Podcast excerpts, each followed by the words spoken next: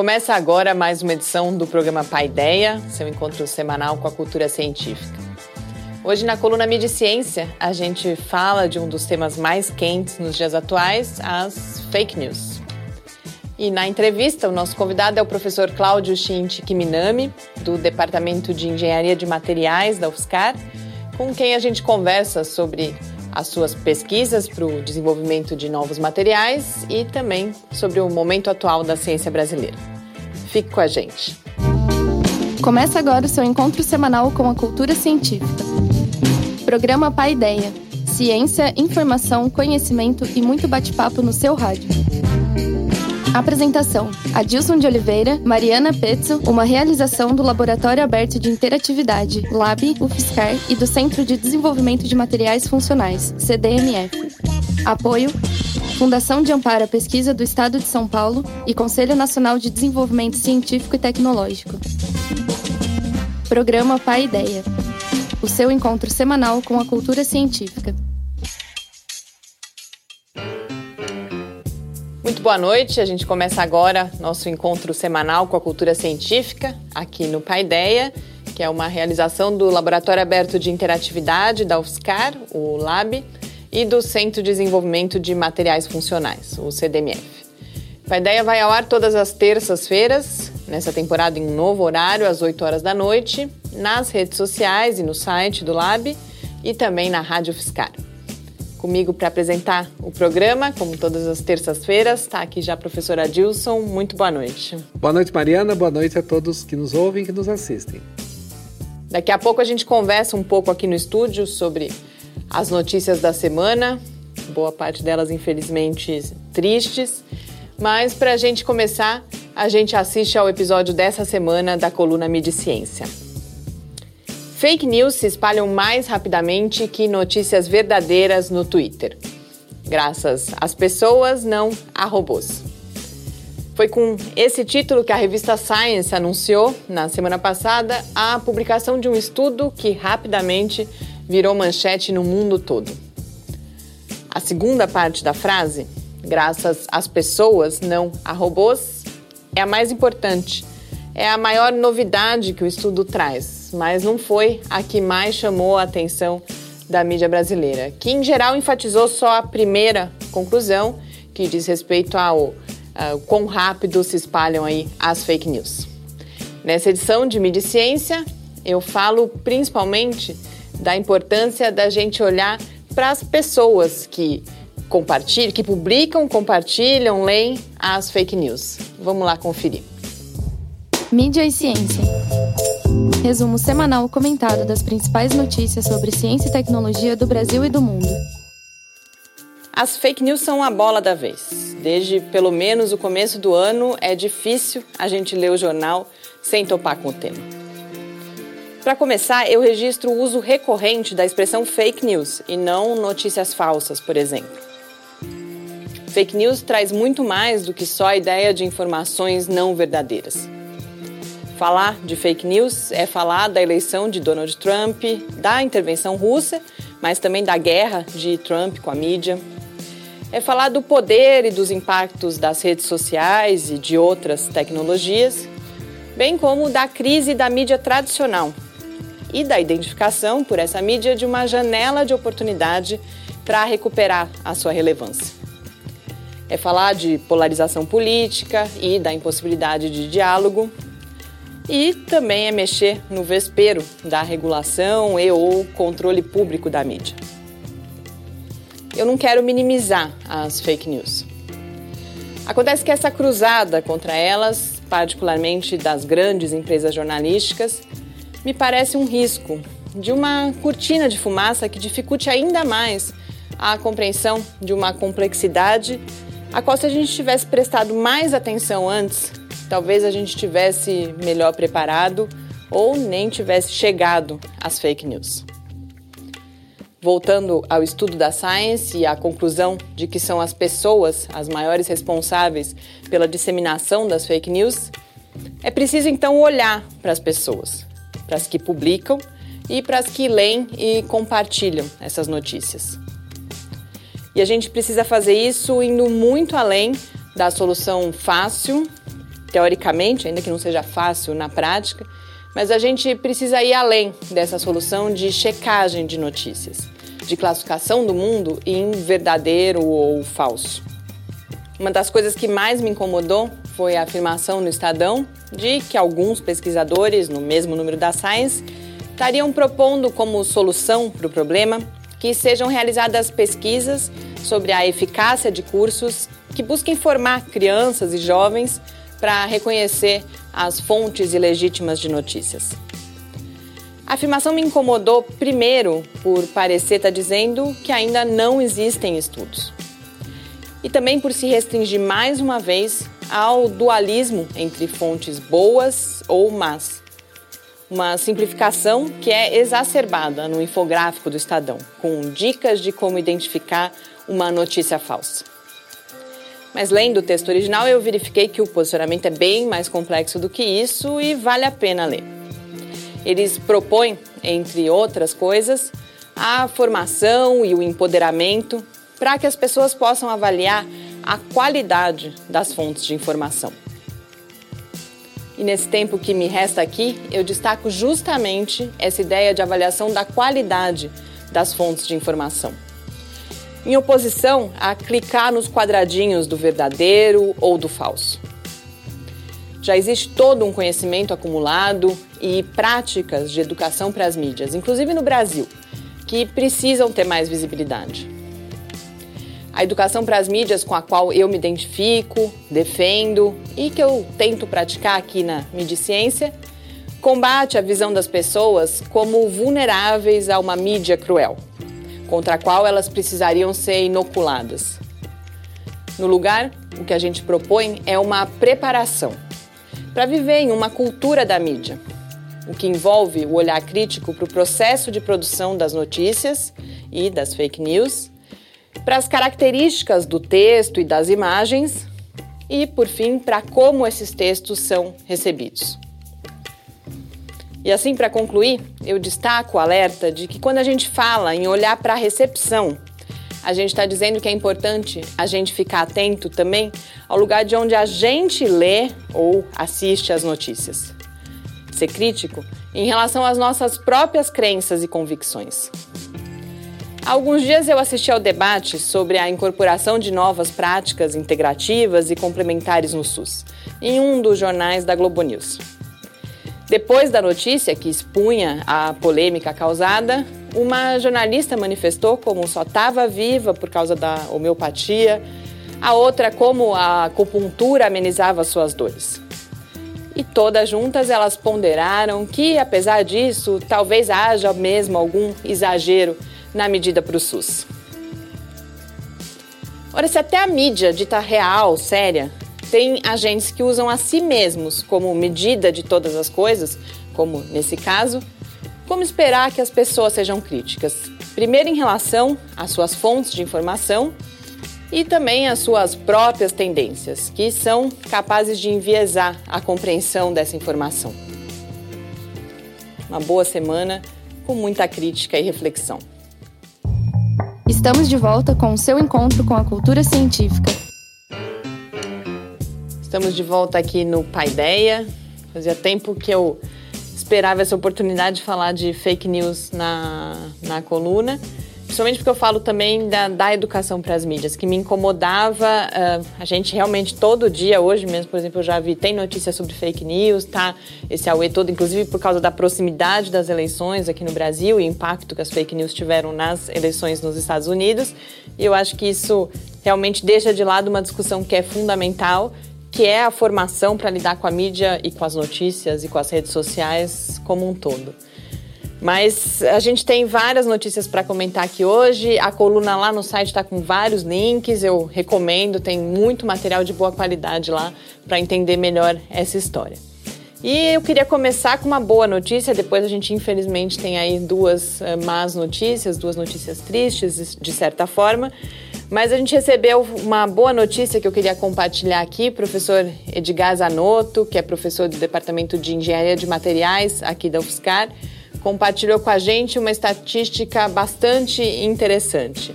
O professor Zanotto ele coordena o LAMAV, que é o Laboratório de Materiais Vítreos aqui na UFSCar, e o CERTEV, que é um dos CEPIDs da FAPESP, que também trabalha na área de vidros, e é editor, junto com dois uh, pesquisadores dos Estados Unidos, de um dos principais periódicos do mundo nessa área, que é o Journal uh, de Sólidos Não Cristalinos, em inglês, que é publicado desde 1968 pela editora Elsevier, que é uma das maiores, né, ou a maior nessa, na, de periódicos científicos.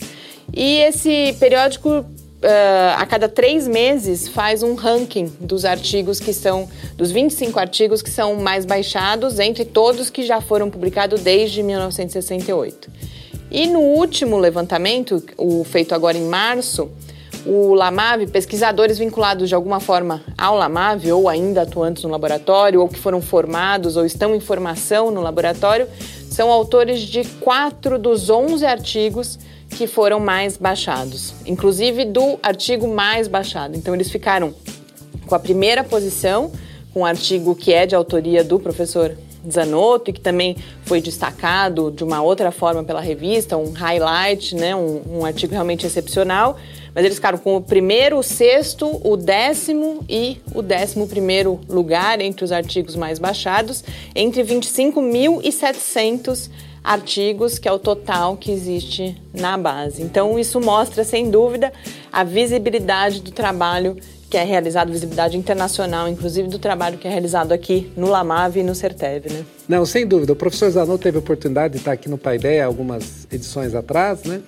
E falou um pouco desse trabalho dele, que sem dúvida é um trabalho que vai desde a pesquisa fundamental sobre essa questão dos vidros até a, a, a parte aplicada dos vidros, que está tão presente no nosso, no nosso dia a dia. E sem dúvidas é um centro de excelência nessa área, é referência no Brasil e referência internacional sobre esse assunto e a revista dá mais um atestado da competência desse grupo de pesquisa aí que a gente deixa parabéns aí por ter toda essa dedicação. Uma história de vida do professor, são quase 40 anos trabalhando só com esse tema, desde que ele era, como ele nos contou aqui, estudante de graduação aqui da UFSCar há muito tempo e hoje ele é um dos principais pesquisadores da universidade. Deixo também meus parabéns aí ao professor Zanotto e a toda a equipe do LAMAV e do CERTEF. Mas infelizmente a gente tem uma outra notícia para a ciência brasileira. Então a gente vê que a gente tem esses centros de excelência, mas que uh, atualmente a pesquisa brasileira ela é tratada muitas vezes não com a devida atenção. E a gente teve uma notícia que já era, de certa forma, uma tragédia anunciada. A gente falou muito aqui no Paideia, particularmente quando a gente estava só na rádio ainda.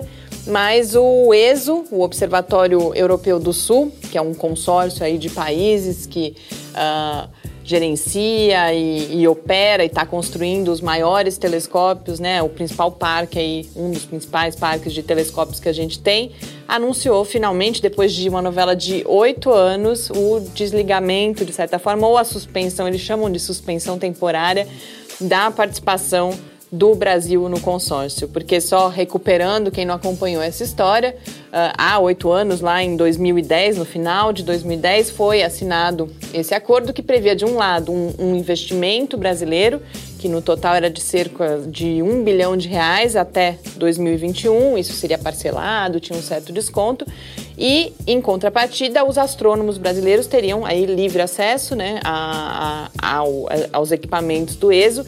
E também as empresas brasileiras, as empreiteiras poderiam participar das licitações para construção, porque Uh, tem uma, uma, grande parte ali de obras de engenharia civil também, tanto de acesso aos telescópios que ficam no Chile, quanto de, de infraestrutura, todo uh, o tudo que tem que ser construído em volta desses equipamentos. Mas é, isso, esse, esse, acordo nunca foi ratificado, nunca foi efetivamente implantado e agora o ESO cansou. Falou que enquanto a gente não resolver esse embrólio, não tem mais brincadeira. A partir de 1 de abril, que como destaca o Salvador Nogueira no Mensageiro Sideral, é de certa forma uma data emblemática aí para algo que realmente foi uma grande lorota até agora, né?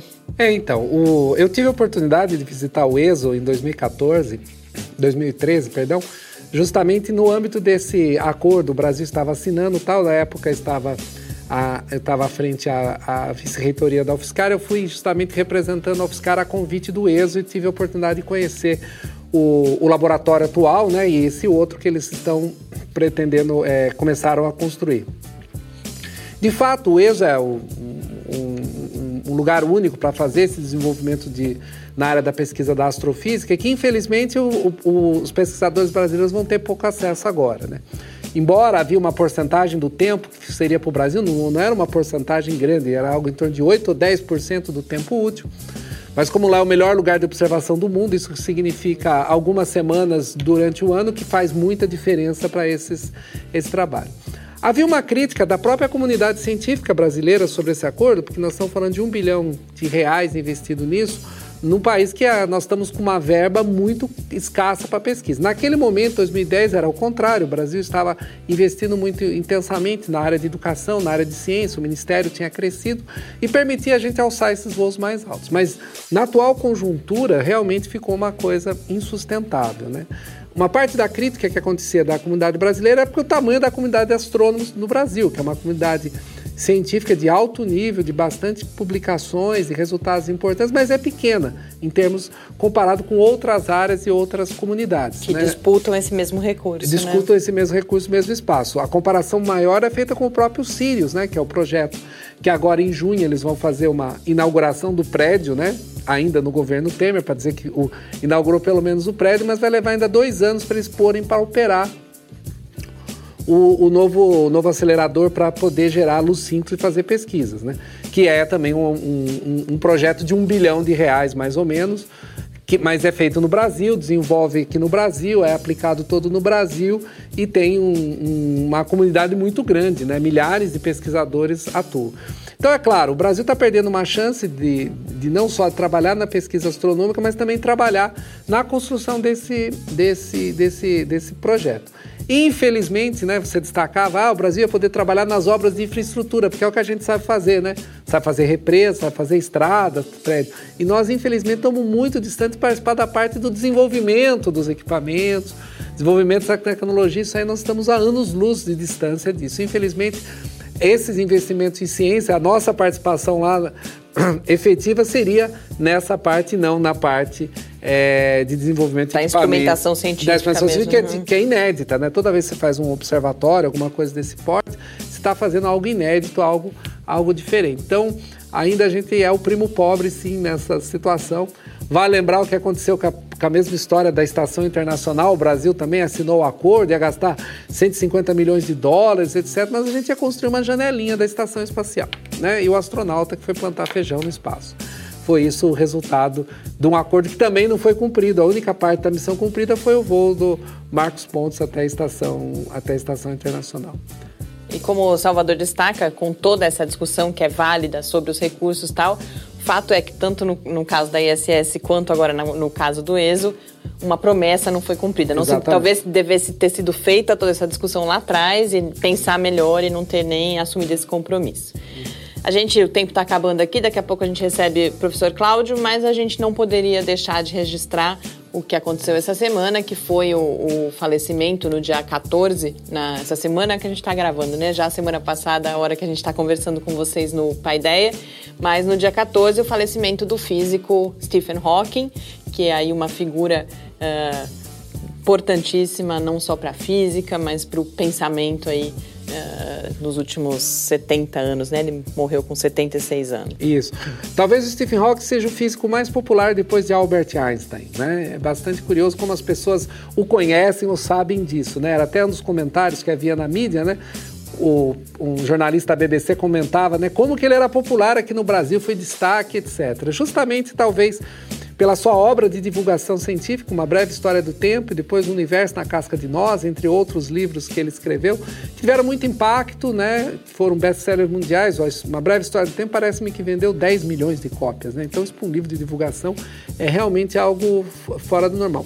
E a própria figura da pessoa, né? ele com aquele problema da, esclerose que ele tinha lá, que era uma dificuldade física muito grande, chocava as pessoas. Alguém com uma dificuldade tão grande mantinha um bom humor, que ele era sempre muito bem humorado, e ao mesmo tempo uma capacidade de produção, de, de trabalho né, único. De pensamento. Né? Pensamento, né? pensando sobre buracos negros e origem do universo, né? a área que ele trabalhava.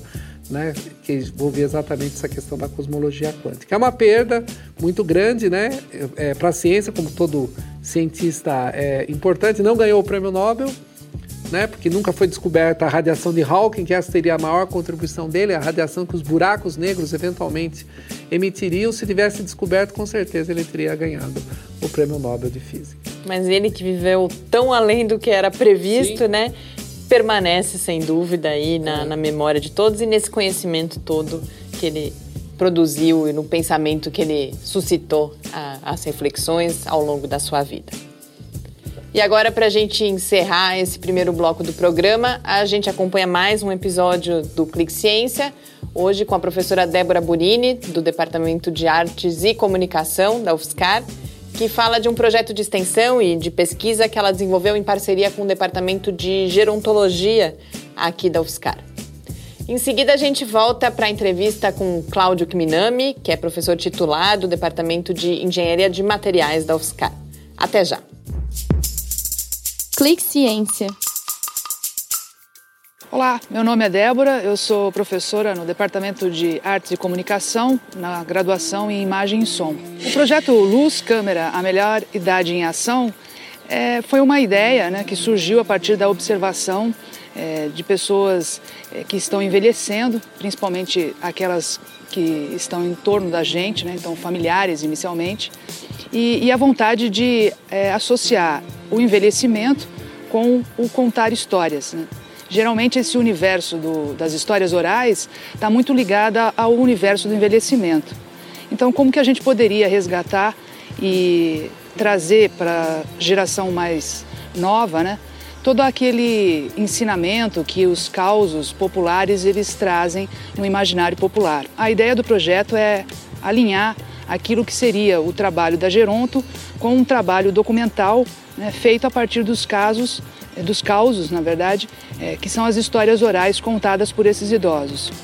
O projeto, na realidade, ele, ele busca uma aproximação com esses idosos, né, com, essa, com esses atores sociais ligados à cidade ou uma região e que eles possam trazer é, para a população é, tudo aquilo que, que tem na história daquela cidade, ponto de vista da cultura, né, do resgate dessa cultura e principalmente é, mexer com o universo imaginário e da memória do próprio idoso. Muitos idosos eles não gostam de ver as suas imagens é, ou em filmes ou em fotografias, porque o envelhecimento para eles é, traz uma carga muito pesada de tudo aquilo que foi a vida deles. Então é, quando você aproxima esse idoso do universo de realizar conteúdos audiovisuais como esses documentários, você mexe com a autoestima deles, né? Você faz com que esses idosos eles consigam é, resgatar nas memórias né, histórias interessantes. Esses causos, muitas vezes, cada idoso conta um caos de uma maneira diferente. E, e, e, essa construção da, da narrativa dos causos, é, quando ela é registrada é, do ponto de vista imagético, ela, ele, ele traz um, um conteúdo muito rico, tanto para o pessoal que lida com os idosos, quanto para quem é, produz esses conteúdos. É, ao longo desses, desses anos, né, o projeto ele iniciou em 2012, é, nós já realizamos vários documentários, são seis documentários. Iniciamos com os causos populares é, que existem aqui na região. Um deles é bem famoso, que é o caso da moça que dançou com o diabo, uma lenda urbana, um outro que é o fantasma do bonde. São Carlos tinha bondes, né? Então existem muitas histórias dentro desse universo do bonde. É, as histórias também do futebol. Então, é, São Carlos teve um jogo de futebol é, que era do Bandeirantes contra o é, Santos Futebol Clube e o Pelé veio jogar aqui e esse jogo do Santos, então, ele foi um marco, vamos dizer assim, na história de São Carlos. Né? É, e isso está muito no imaginário desses homens que, de alguma maneira, estavam ligados ao esporte ao futebol. Histórias da infância também, que são histórias de mulheres que vieram para São Carlos e, e trazem é, todo, todo, todo o resgate da memória das famílias e daquilo que se fazia do ponto de vista do entretenimento na cidade. Agora, mais recentemente, nós estamos finalizando um que é o documentário sobre é, esporte é vida. Então, idosos que se descobriram é, realizando atividades esportivas é, depois dos 60 anos. O projeto ele desemboca também em outras atividades, que seriam as pesquisas ligadas, por exemplo, a, ao comportamento desses idosos né, e, e, qual é a relação deles com a sociedade. Né? A nossa sociedade ela, ela busca muitas vezes colocar o idoso numa posição de excluído, né? diferente, por exemplo, de culturas orientais que, que preservam muito é, o, as pessoas que envelhecem do ponto de vista daquilo que é o conhecimento e a sabedoria. Então, é, esse, esse, esse, projeto de extensão ele acaba tendo seus desdobramentos e contribuindo muitas vezes para é, ser utilizado como uma ferramenta de trabalho tanto para o pessoal que lida com o público que está envelhecendo como para as pessoas que produzem os seus conteúdos audiovisuais. Estamos de volta com o seu encontro com a cultura científica. Entrevista. Estamos de volta aqui no Paideia. Hoje na entrevista eu converso com Cláudio Kiminami, que é professor titular do Departamento de Engenharia de Materiais da UFSCar e já está conosco aqui no estúdio. Cláudio Shinti Kiminami é coordenador do Laboratório de Atomização e Revestimento, pesquisador 1A do CNPq e foi pró-reitor de pesquisa da UFSCar na gestão 2008-2012. Cláudio, é uma satisfação para a gente recebê-lo aqui hoje, para a gente conversar aqui no Pai Ideia sobre o seu trabalho. Muito obrigada por ter aceito o nosso convite. Eu que agradeço o honroso convite da Mariana e do Adilson para a gente conversar um pouquinho. Queria que a gente começasse falando de forma mais geral sobre a sua área, a sua grande área de pesquisa, que é a de solidificação e fundição. Quais são as grandes questões? Que tipo de pesquisa é realizada? Quais são os objetivos, as características aí que definem então essa área especificamente dentro da engenharia de materiais? Bom, a, a, minha atuação na área de pesquisa nesse tema, né, solidificação e fundição, iniciou-se há cerca de 25 anos atrás, né, e naquela ocasião a gente se ocupava uh, do fenômeno de solidificação, isto é, o metal, materiais metálicos passando do estado líquido para o estado sólido, né? E, e, em termos tecnológicos, isso seria mais fundamental, mas em termos tecnológicos seria a fundição, que é um dos processos bastante usado na, pela indústria né, na produção de peças, uh, equipamentos metálicos. Né? Isso foi há 25 anos atrás, né? e essa linha de pesquisa, o, o nosso a, o grupo cresceu bastante e foi também desenvolvendo o, na temática. Né? E hoje, então, há 20 anos atrás, iniciou-se a formação de um grupo muito, muito sólido, né? e o nosso foco foi mais no sentido de uma, uma solidificação mais especializada, que é a solidificação eh, onde o metal líquido é resfriado muito rapidamente. Né? É, muito diferente dos processos convencionais e nós começamos a trabalhar com processos de fundição, mas não as convencionais, não as tradicionais, mas as mais modernas, as mais inovativas que tinha. Então é essa é o tom, né? E hoje eu diria que embora a área de pesquisa seja solidificação e fundição, nós dedicamos uh, em aquela solidificação e fundição que trata de formação de microestrutura metaestáveis e nanoestruturados. Essa palavra é, seria a palavra-chave hoje do nosso grupo de pesquisa. Só para talvez as pessoas entenderem um pouco desse, desse, desse tema, a gente tem metais, ligas o tempo todo no nosso, nosso dia a dia, né? As pessoas muitas vezes não pensam que é ali para você ter uma liga que nem o aço, né? São inúmeros elementos que são colocados, né? E o seu trabalho, ele envolve exatamente em desenvolver processos que talvez esses mesmos metais geram outras estruturas, outras propriedades que podem ter outras aplicações. Tem alguma, talvez, aplicação assim específica disso que poderia indicar? Essa, essa questão é fundamental para a engenharia de materiais. Né? A engenharia de materiais trata disso, trata de como manipular, como trabalhar com a composição química e com a estrutura cristalina que essa, esses átomos vão se configurar, porque com isso a gente controla as propriedades. Se a gente controla as propriedades, a gente dá o melhor uso para o, esses metais, né? E a gente vai com isso produzir equipamentos, peças com melhor desempenho. Né? Esse é o conceito fundamental da própria engenharia de materiais. Né? Então é isso que nós fazemos. Nós trabalhamos com manipulação da composição química e manipulamos com o processo. Nesse caso, de como o metal no estado líquido solidifica. E com isso nós obtemos estruturas totalmente diferenciadas das convencionais. Né? Por exemplo, a, a estrutura cristalina que tem dimensões nano. Né? Isso traz uma, uma novidade em termos de propriedades. Nós alcançamos propriedades, por exemplo, mecânicas em certas ligas que antes não eram possíveis de ser alcançados. Por exemplo, cerca de três vezes mais um aço, na família dos aços, um aço com três vezes mais dureza do que os convencionais. Né? Isso traz uma revolução uh, tecnológica bastante importante. Eu queria voltar um pouco para trás, a gente vai aos poucos uh, se aprofundando em cada uma dessas palavras que você é. falou aí, mas eu queria começar pelos materiais metálicos. Por que o trabalho com os metais?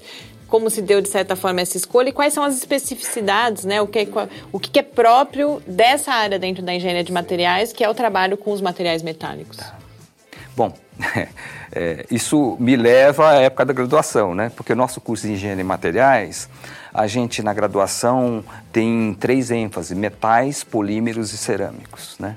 E quando estudante lá nos anos 70, né, a área de metais me chamou muita atenção.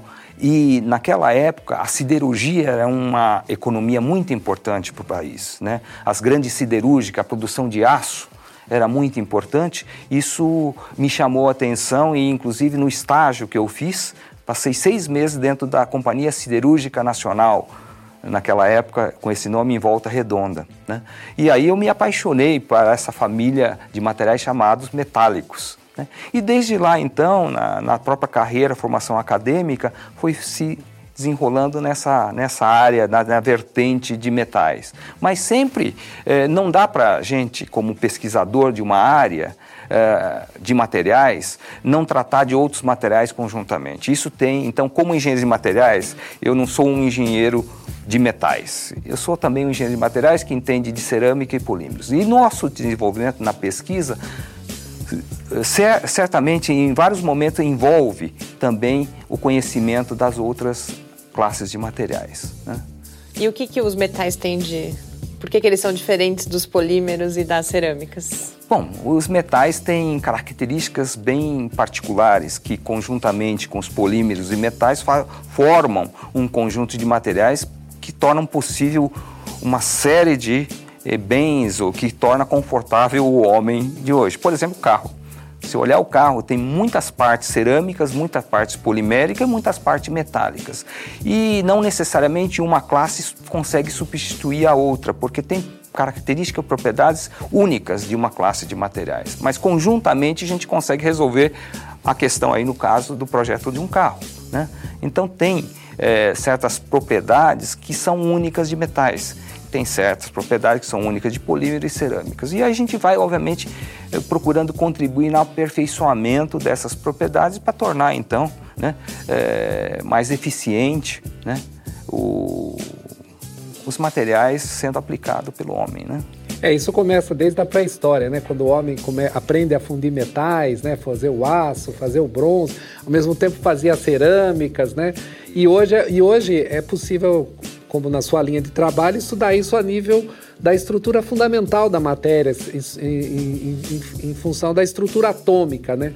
Aquilo que muitas vezes era uma mistura que se fazia, uma certa proporção que dava certo com a prática, hoje a gente consegue aplicar e consegue entender as propriedades fundamentais que estão envolvendo ali na estrutura atômica da matéria e levando a novas propriedades. É, isso a gente leva a gente à idade do bronze, né? Cinco mil anos atrás, o homem já fazia uma liga, né? Uma liga de, de cobre estanho né? Que hoje a gente conhece o fundamento, isso tudo, mas é, claro que o homem não conhecia isso, mas fazia uso de, né?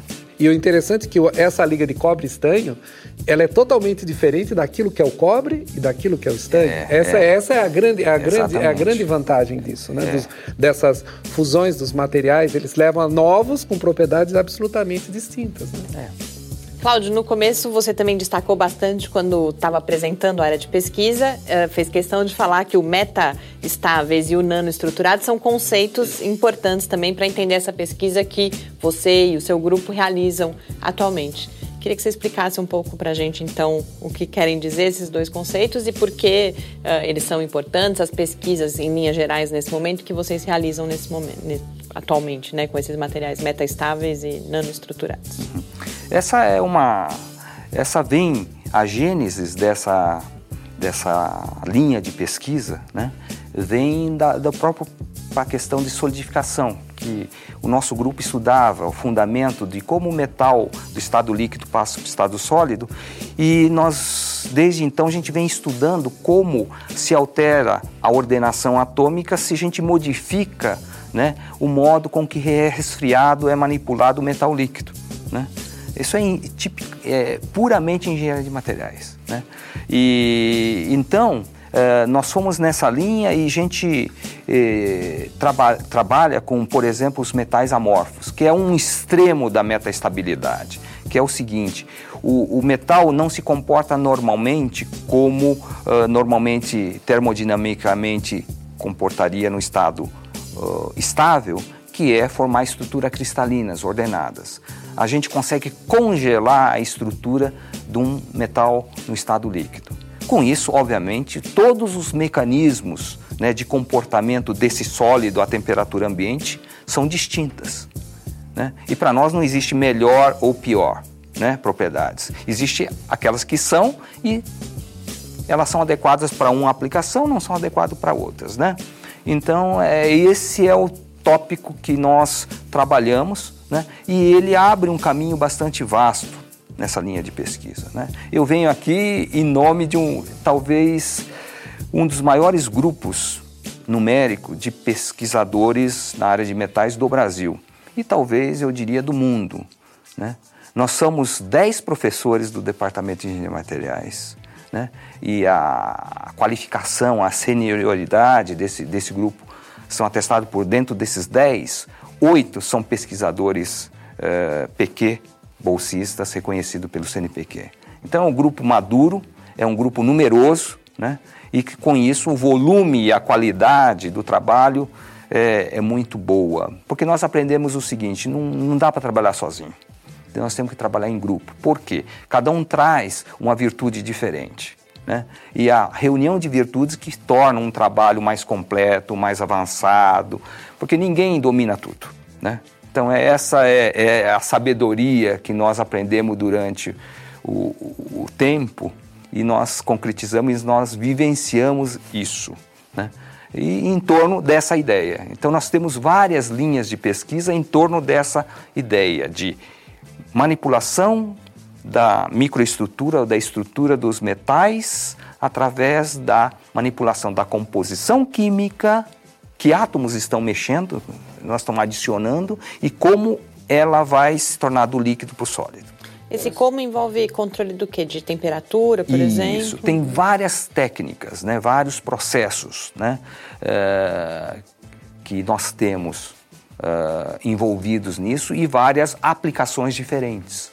Eu queria aproveitar que você falou dos vários processos, a gente depois vai falar das linhas de pesquisa especificamente e tentar pedir que você faça um exercício do espaço de laboratório. A gente falou inicialmente que você coordena um laboratório de atomização e revestimento.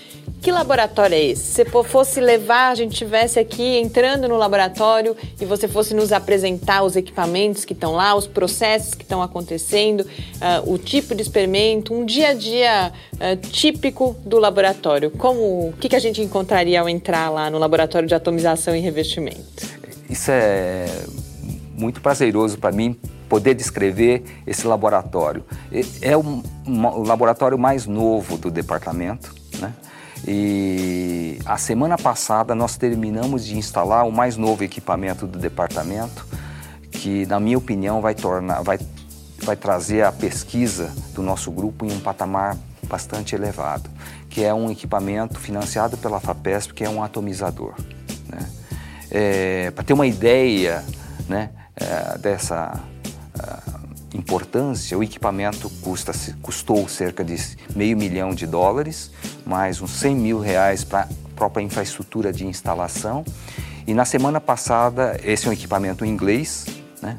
E o, a, os, a, equipe inglesa esteve aqui e montou o equipamento, treinou nosso pessoal e aí o equipamento está funcionando.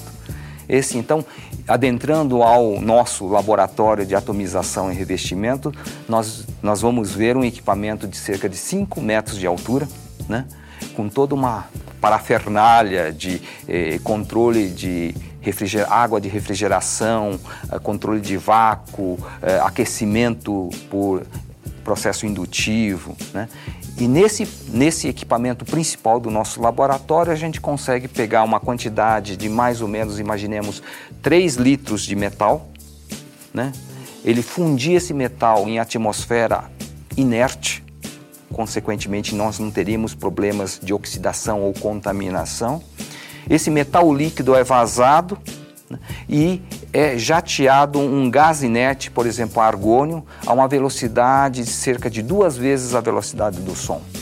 Consequentemente, esse metal, esses dois, três litros de metal vão virar um pequeno pó, pó muito fino, em tamanho médio, mais ou menos de 40 microns, esféricos, bem esféricos e, consequentemente, pela sua dimensão, ela é solidificado com uma taxa de resfriamento muito rápido, né? Cerca de 100 mil graus por segundo. Né? Isso traz então a formação não só desse produto que é em pó, né? é, que e tem várias utilizações, uma, essa matéria-prima pó, e com uma microestrutura totalmente diferenciado daquelas que se tivesse solidificado ou produzido de uma maneira tradicional. Né? Esse equipamento que nosso laboratório tem é o segundo do país. O IPT tem um equipamento, mas é uma, uma, versão bastante antiga, de mais de 15 anos. Nós compramos uma mais moderna. Né? E isso vai nos propiciar, então, a produção de ligas, desde a liga de base de ferro, de níquel, que tem altíssima temperatura de fusão, como, por exemplo, ligas à base de alumínio, que tem baixa temperatura de fusão. Né? Então, se nós adentrarmos por isso, a gente vai, no nosso laboratório, a gente vai ver cerca de 5, 6 pessoas né? Animadíssimos, Animadíssimo, cada um agora na parte do trabalho, um monitorando uma coisa, outro monitorando outra, outro limpando, enfim, uma equipe trabalhando conjuntamente de um modo bem sincronizado, né? É, é isso que a equipe, é, seria o laboratório. Por outro lado, nós temos todo um sistema de tratamento desse pó, porque esse pó uh, precisa ser dividido em faixa de tamanho de partícula, então nós temos um conjunto de peneiras, né, peneiradores não só mecânicos, como algumas que usam ultrassom, porque nós estamos trabalhando com partículas muito pequenas, então essas uh, peneiras normais mecânicas não vão peneirar essa, essa uh, partículas tão finas, né? E nós vamos ver também um equipamento uh, ao lado, um equipamento que usa arco elétrico para depositar, por exemplo, aí no caso de revestimento, né? Revesti é, usar esse pó, por exemplo, uh, colocando ela na superfície de um outro metal e através de um arco elétrico, né? Fundi-la esse pó para incorporar e recobrir essa peça. Consequentemente, essa peça na parte superficial terá as propriedades desse revestimento, né? que são distintas do, do metal base que a gente fala da peça. Né? E isso pode depositar também em cima de outros materiais que não sendo metálicos? Pode sim, pode ser um revestimento em materiais cerâmicos, por exemplo, né? É, pode sim. E essa é uma das linhas de pesquisa bastante importante para o nosso grupo, né? que é, é recobrimentos. Né? Queria que você falasse um pouco dessas, já que a gente começou falando do, dos revestimentos e do dos recobrimentos. Que pesquisas são as que estão sendo estão acontecendo agora? O que, que elas buscam, né? Quando você põe um, um está pesquisando um recobrimento e aplica esse recobrimento, o que está se buscando? Para uma peça ter um desempenho, por exemplo, imaginemos um tubo, né? Um tubo que vai conduzir o petróleo lá do fundo do mar para a superfície para ser tratado. Esse tubo né, é, está, então, através desse tubo está passando o quê? O petróleo, mas junto com o petróleo tem uma série de outras coisas. Né? É, essas outras coisas, o que, que vão uh, provocar na superfície interna do tubo? Corrosão e abrasão, né? Então, corrosão seria fenômenos químicos, né, na qual vai degradando essa parte interna do tubo, né? E a própria abrasão, que seria o destacamento mecânico. Por exemplo, vem areia junto. Essa areia serve como um abrasivo, né? E aí a vida útil desse tubo de alto valor, né? Não só valor dela em si, como o valor, o custo da própria instalação, da troca de um tubo desse. Isso, essa é uma realidade bastante atual e brasileira, né? Motivado por isso, por exemplo, revestimento, nós estamos tratando de alguma coisa que possa revestir essa parte interna do tubo, né? melhorando assim né, a resistência à corrosão e à abrasão, aumentando assim a vida, né, a vida desses tubos. Né? É, uma, é um projeto bastante importante nosso, é um dos projetos de revestimento bastante importante, cuja matéria-prima, por exemplo, para fazer esse revestimento é o próprio pó. Né? Pó que uh, hoje nós temos uma ferramenta né, da produção dessa matéria-prima fantástica. Fui surpreendida que nosso tempo está acabando, mas queria abordar uma das outras linhas, são várias, que me chamou a atenção, que foi a de reciclagem de ligas metálicas para uso nobre. Que ligas metálicas são essas? Por que o interesse em reciclá-las reciclá e o que significa a gente falar que é para um uso nobre? Bom, essa é, é uma linha de pesquisa que nos é muito cara, porque ela trata diretamente com a questão da sustentabilidade, né? Que né? Chegou a hora né, de, de no, todo mundo né, é, prestar atenção a isso, ter, e principalmente nós cientistas né, estamos focados. Agora, um elemento que não estava tão presente hoje é o prioritário para nossas pesquisas. Né? É como a gente pode usar, no caso nosso, os materiais para servir né, a utilidade do ser humano, mas com o comprometimento do meio ambiente, isso tudo. Né? E a reciclagem é muito importante. Né? E nós fazemos reciclagem principalmente das ligas de alumínio. Alumínio é, é uma liga bastante interessante, interessante, particular, porque uma grande quantidade de energia, no caso elétrica, é consumida para a sua produção. Né? Para a gente pegar a alumina que se encontra na natureza para desmembrar e obter o alumínio, gasta uma quantidade enorme de energia. Tanto que as fábricas né, que produzem alumínio, metal alumínio, estão localizadas junto às, às, às, às hidroelétricas, porque precisa. De... Algumas têm suas próprias hidroelétricas. Exatamente. E de modo que a reciclagem disso, quando a gente pega uma sucata de alumínio né, e faz um uso dela, a gente gasta 5% da energia que seria gasta se a gente usasse. Uhum fosse produzir. Usar o alumínio uhum. puro, vamos dizer, o alumínio virgem, produzida pela, pela, a partir da, do óxido de alumínio. Então isso se torna bastante importante. O, mas o que, que a gente faz? Né? A gente procura agregar valor à reciclagem. Por exemplo, um exemplo bastante é, emblemático e que nos uh, fizemos um trabalho muito interessante foi, por exemplo, trabalhar com a reciclagem de eh, material uh, resíduo de usinagem da indústria aeronáutica. Vocês sabem que a indústria aeronáutica produz peças né, através da usinagem. E imagine o seguinte: você pega um quilo de peças dessa liga para aeronáutica e você produz uma peça de 100 gramas. 90, 900 gramas é resíduo. E nós não estamos falando de uma liga comum, nós estamos falando de uma liga para a indústria aeronáutica, né? que é uma liga bastante especial, com composição química, é uma liga cara. O que, que atualmente se faz? Simplesmente pega essas toneladas que são geradas pela indústria aeronáutica e mistura com qualquer liga de alumínio e produz o quê? Produz coisas bastante simples, né? Amassador de alho, amassador de batata, esse tipo de coisa. Quanto que poderia ser usado em algo mais. Então, nós tivemos um trabalho bastante importante feito, né? uma dissertação de mestrado, em que nós pegamos sucata uh, da indústria aeronáutica e nós conseguimos, através de um processo que nós atomizamos, Isto é, nós manipulamos a microestrutura e conseguimos produzir barras. Barras que têm a composição química e propriedades eh, comparáveis com a original. Né? Então a gente voltou com muito menos energia, trouxe ela à condição original. Consequentemente, a gente traz, tem uma economia aí de energia e de qualidade né, eh, do produto. Né? Então, não é só realmente reciclar, mas reciclar com essa qualidade. Com essa qualidade. Essa é o tom que, das nossas pesquisas. Né? Cláudio, acho que você vai ter que voltar várias vezes aqui no Paideia. Infelizmente, de fato, nosso tempo já acabou.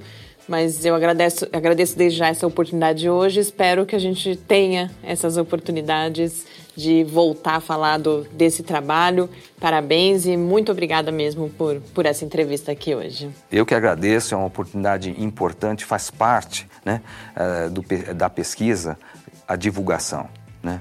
E a, o nosso tipo de pesquisa né, é, tem muito a ver com a sociedade. Né? Então, além dos papers que a gente publica academicamente, esse veículo que vocês estão propiciando para divulgação desses nossos trabalhos é muito importante, não, e principalmente para ah, estimular os jovens né, a vir fazer a pesquisa, porque a pesquisa é, é formadora principalmente não só do produto, né, que é o resultado da pesquisa, mas sim formação de recursos humanos.